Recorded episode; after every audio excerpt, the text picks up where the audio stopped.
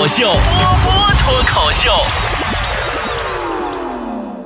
昨天晚上去看了那个《后来的我们》，你们看了吗？两个在北京漂泊打拼的年轻人，为了共同的梦想，也为了两个人的未来，生活很难，但只要紧紧抱着对方，就能依靠着取暖。可因为生活的阻挠，因为不允许爱有瑕疵，因为用错误的方式爱了一个对的人，哎，我看完挺感触的。然后呢，在电影院楼下吃米线。刚好啊，旁边有一桌，有一男一女，特别像电影里边的男女主角，就是那种两个人很相爱，但是过得很苦的那一种。就听那男的呀，小声跟那姑娘表白说：“嫁给我吧，以后我偷电瓶车养你。”姑娘害羞的点了点头。我在旁边看着也是暖暖的，觉得两个人呐也是苦中作乐，表白还带这么开玩笑的。过一会儿呢，他俩吃完就走了，我也吃完准备骑车回家，我发现吧，他俩没开玩笑。我车呢？我电瓶车呢？你真偷啊？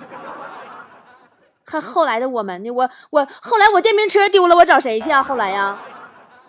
电影老坑人了，你不光是丢电瓶车的事儿，关键是好多吧，带现任去的，俩人坐那都心猿意马的，各自回忆自己的前任。你说那叫什么事儿啊？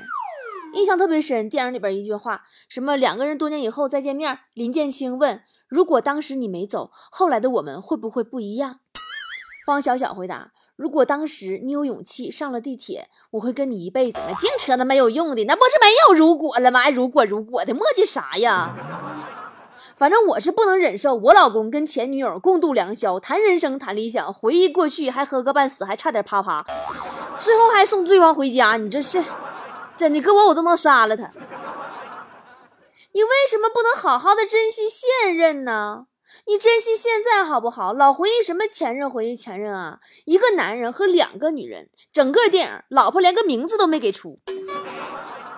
你说你想守着爱情，你就好好守着嘛，何必去祸害一个无辜的女子呢？让人家给你生孩子，然后你脑子里边全意淫着前任。你嫁给你的女人做错了什么吗？你那么忘不了过去，你怎么不竭尽全力去找回你的过去呀？你神经病吗？你干嘛一脚陷在过去，一脚跨着未来呀？你这不是脚踏两只船吗？于是怀着这种深深的正义感，我一边跟现任看着电影，一边回忆起了我的前任。记得那个时候，我是第一次带男朋友回家，我妈呢就好像特别喜欢他，晚饭以后啊，留他在我家住。我就小声跟我妈说：“我说妈，这样不好吧？我们还没有走到那一步呢。”我妈瞟了我一眼，说：“你想什么呢？你这身材好又漂亮的，我不愁你嫁不出去。我等会儿啊，我想叫你二姨家你妹妹来认识认识，这小伙子人不错。”嗯，是的，他就这样成为我的前任。我的第二个前任呢，是个日本留学生，带他回家吃饭。全家呀，就我还会说两句简单的日语。结果上菜的时候呢，我有事儿出去一下。我家的传统呢，就是客人不动筷子，所有人都不能动。结果啊，我没回来，我男朋友呢一直不动筷儿，我爸就饿的难受，实在挺不了了，说了一句：“太君，没戏没戏。”当时正好赶上我办完事儿回来进屋，真的，我都怀疑我爸当初是不是太监，不是汉奸呢？说错了。我爸妈也是世上少有的奇葩爸妈了。后来呀，我跟我们家裁判先生处对象的时候，有一天我爸突然找我聊，说：“姑娘啊，昨天你男朋友找我了，让我呀把你嫁给他，我同意了。”我撒娇啊，我说：“嗯，人家不想结婚，我不想离开妈妈。”我爸说：“那太好了，你把你妈一起带走吧。”嗯，我还有一个没去过我家的男朋友，咋回事呢？后来没敢带他去。有一回呀，我俩出去玩，这三炮在我脖子上种了个草莓。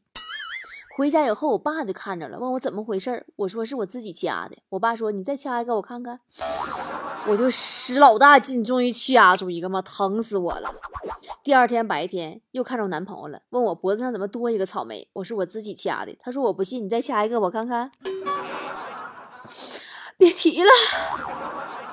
然后特别巧啊，昨天刚看完那个后来的我们，我这个种草莓的前男友就打电话跟我说他分手了。说实话啊，我以前那么惯着他，我也怪心疼的。他说呀，他在路边摊儿、烧烤摊喝了点酒，我跟他说别动，我去找你。然后呢，我盖上被子，换了个舒服的姿势，搂着我老公继续睡觉。对对嘛？什么这个前任那个前任的都没有用嘛。最看不上那些吃着碗里看着锅里还惦记盆里的。隔壁老王就是一个非常典型的例子呀。去年有段时间，因为工作原因跟王嫂两地分居，在那座城市啊偶遇了自己的前任，因为空虚，这对狗男女又走到了一起。哼，前任变成了小三儿。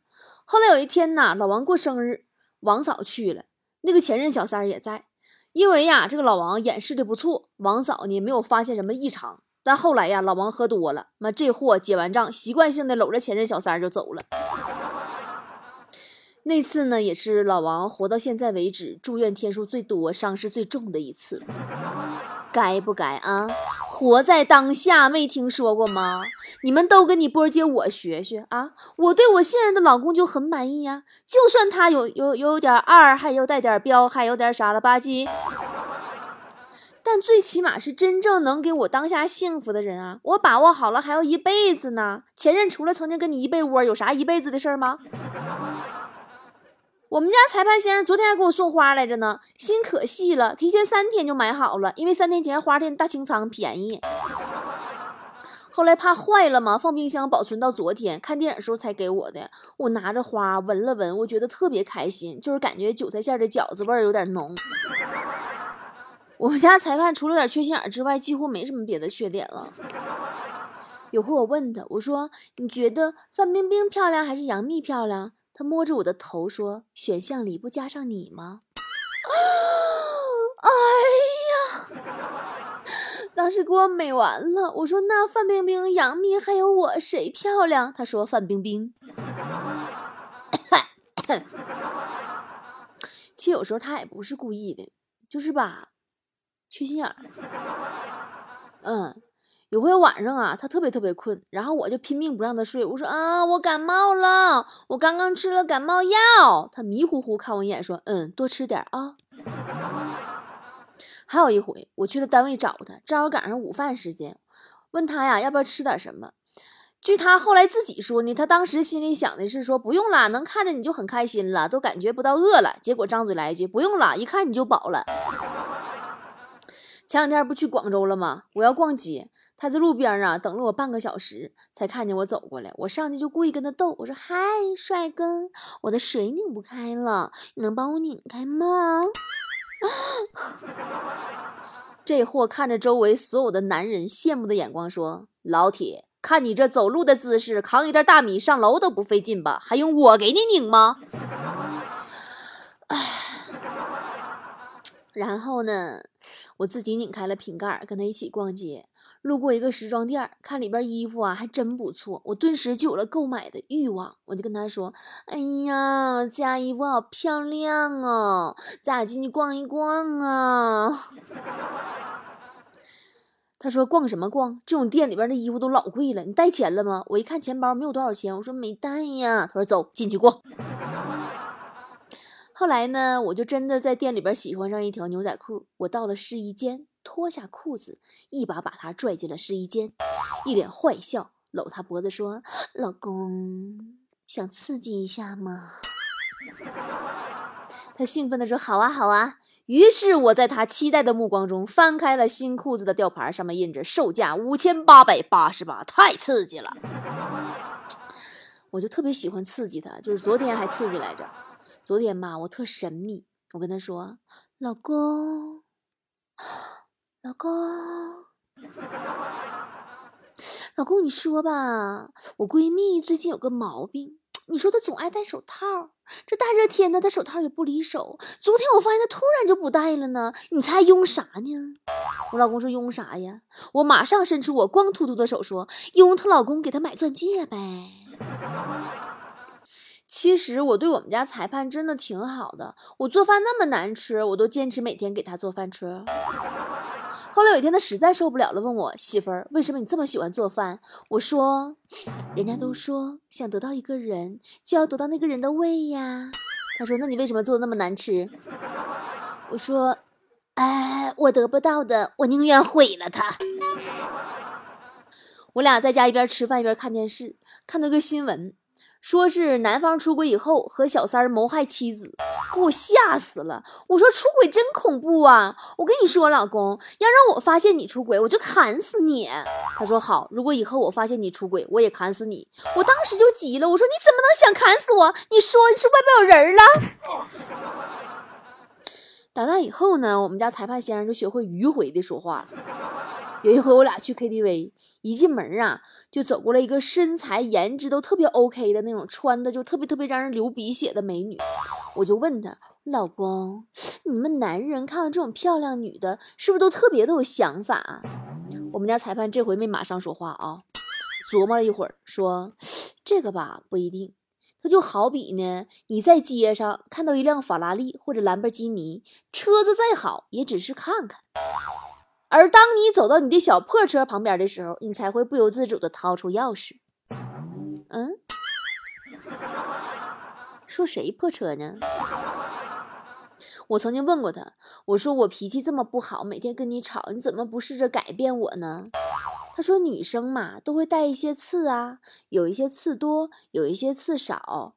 那原本就是他们身上的一部分呢。待在一起，不应该总想着把刺剔除，而要去多适应，不被它刺伤。”我说：“老公，那我身上有多少刺啊？”他沉默了好一会儿，说：“你见过榴莲吗？就是那种三百六十度无死角的长刺儿呗。”那次对话以后吧，我深深的感觉到了自己的强势。我们家一直都是我说了算，我觉得我这样做太不好了。我打算让他体会一次翻身做主人的感觉。于是我就很认真的拉着他的手说：“老公，今天让你做一回主好吗？先去洗碗还是先去拖地？你自己决定好不好？”真的，就事实证明，只要你努力去抗争强权，努力去沟通，还是有效果的，是吗？其实爱情嘛，就是吵吵闹闹、打打笑笑。爱情就是不吵架的时候觉得可以为他去死，吵架的时候觉得该死的人应该是他。吵完架觉得天哪，他要是死了，我还怎么活呀？爱情没有完美的呀，人也没有事事都随自己心意的呀。只要我们清楚自己想要的是什么，不再为其余的那些不重要的事情纠结，就肯定能幸福呀。你不能百分百什么都要吧？什么都是你的，都可以撇眼灌铅，那不行呀。就怕是自己都不知道自己想要什么。知道吧？昨天还有个菠菜微信跟我私信聊天说说波儿姐，我都三十多了，不知道该找个什么样的人结婚。今年特别想结婚，却等不到那个理想的人。虽然这几年身边呀也有过很多合适结婚的对象，也有让我心动的，但是只要把感情一放到现实生活当中，我就突然怕了，就退缩了。后来呢，我就告诉他，我说，其实啊，找一个什么样的人结婚并不重要，无论他是一个普通的打工族，还是一个富二代，重要的是他能不能给你想要的幸福。幸福如人饮水啊，冷暖自知啊。如果你要结婚了，我希望你的另一半会是这样一个男人：第一，尊重并且欣赏你的人。我曾经看过这么一句话哈，说遇到对你好的人很容易，始终如一却很难。对吧？毕竟咱们遇见过太多三天就说爱，七天就拜拜那种速食的感情了。那到底什么样的男人值得去爱呢？第一个，真的他就必须足够的打心眼里边欣赏你。他打心眼里欣赏你、认可你的时候，他才会把你当一个宝贝啊，才会愿意和你共同承担起生活中的琐碎，而不是把你当成个免费的保姆和床伴儿。一个喜欢你的人，他不一定欣赏你；而一个爱你的人，他一定会尊重你、欣赏你的。我们家裁判先生特别尊重我、欣赏我呀。每一场我脱口秀演出，他必看；我节目他一期都不落，都听。我的女王面膜，他比我卖的都好。没到三天，他他都当女王了，他都皇冠了。第二呢，咱们说这个男人一定要有一颗上进心。我一直认为哈，一个人真的是可以穷。可以暂时没有好的物质条件，但是他不能丧失了对生活的追求，他不能去安于现状。而一个热爱学习、有上进心的男人，他不仅能改善你们的生活品质，还会带着你一起进步、完善自我。更重要的是，跟这样的人在一起，你会觉得生活多了份快乐，多了份盼头。有的时候，两个人在一起过日子啊，怕的真的不是穷，而是日复一日的浑浑噩噩。第三呢，就是性格温和。哎呀，一个性格温和的男人有多好呢？就是大概你每次眉头一紧，想要发脾气的时候，一看到他那个温和的脸呀，你顿时气儿就消一半了。大概就是，嗯，两个人经历风风雨雨的时候，他能帮你抚平情绪，理智的解决所有的问题。另外呢，性格好的男人啊，真的，他一般都能在社会上站得住脚。情绪不稳定、控制不了自己情绪、性格不好的人，在哪都混不好。第四就是舍得为你花钱。其实对大部分女生而言呢，有时候注重的不是物质，而是心意和仪式感。真的，我就是你送我东西，我知道你心里有我，你舍得。我就很开心。我有个闺蜜嘛，她的老公特别舍得为她花钱，什么她的衣服、包包啊、首饰啊，基本都是她老公给她买的。他们生活并不算富裕，但是她的精神上真的很满足，因为她老公对她好呀。她老公宁愿自己穿的差一点，也要给媳妇儿买好的呀。女人啊，说到底呀，都想要被人宠着、爱着、珍惜着。如果一个男生愿意为你花钱、花心思，那么我相信他一定是对你上心的呀，一定是值得珍惜的、值得爱的呀。第五就是，嗯，肯在你的角度为你着想。很多人的婚姻呀。之所以产生矛盾，是因为只喜欢站在自己的角度去看问题。那但是每个人都有每个人的脾气啊，特别是对于男生来讲，多多少少都有点大男子主义。而一个遇到事情肯为了你去退一步，甚至是事事都先为你着想的男人，其实是最难得的。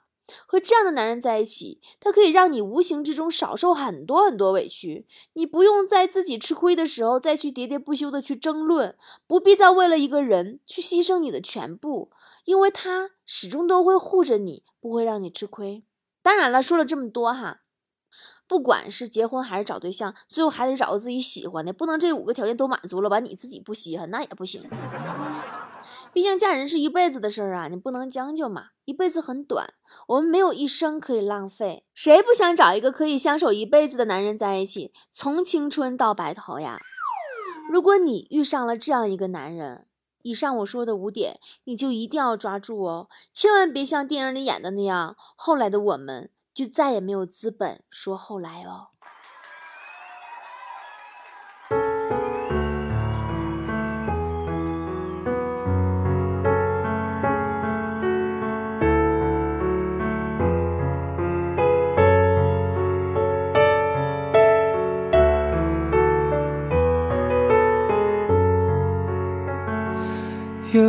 像是为分享到饱肚滋味，有任何难题却不提起。这若是浪漫，我怎么觉得就快分离？你哭过，但眼影闪得更艳美。我是谁情人，你始终也是你。微笑静默互望，笑比哭更可悲。就算怎开心皱着眉，尽管紧紧抱得稳你，两臂却分得开我共你。无言的亲亲亲。侵袭我心，仍宁愿亲口除我以外在你心，还多出一个人，你瞒住我，我亦瞒住我，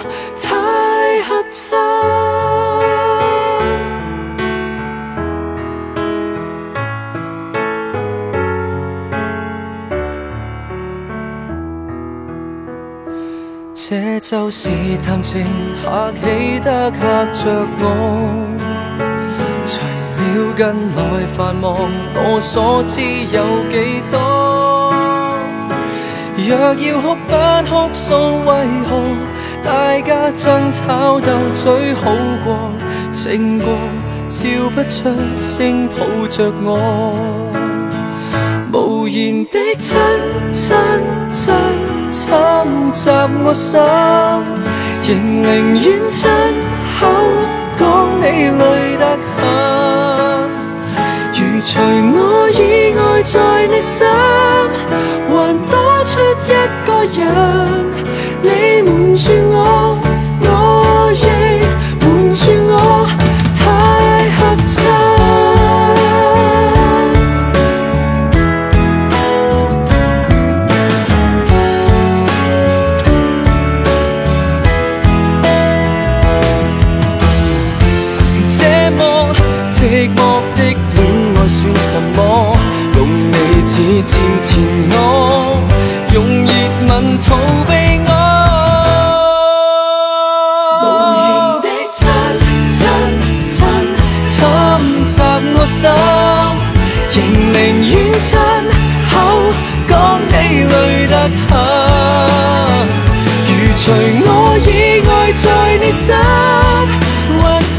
proyecto ya.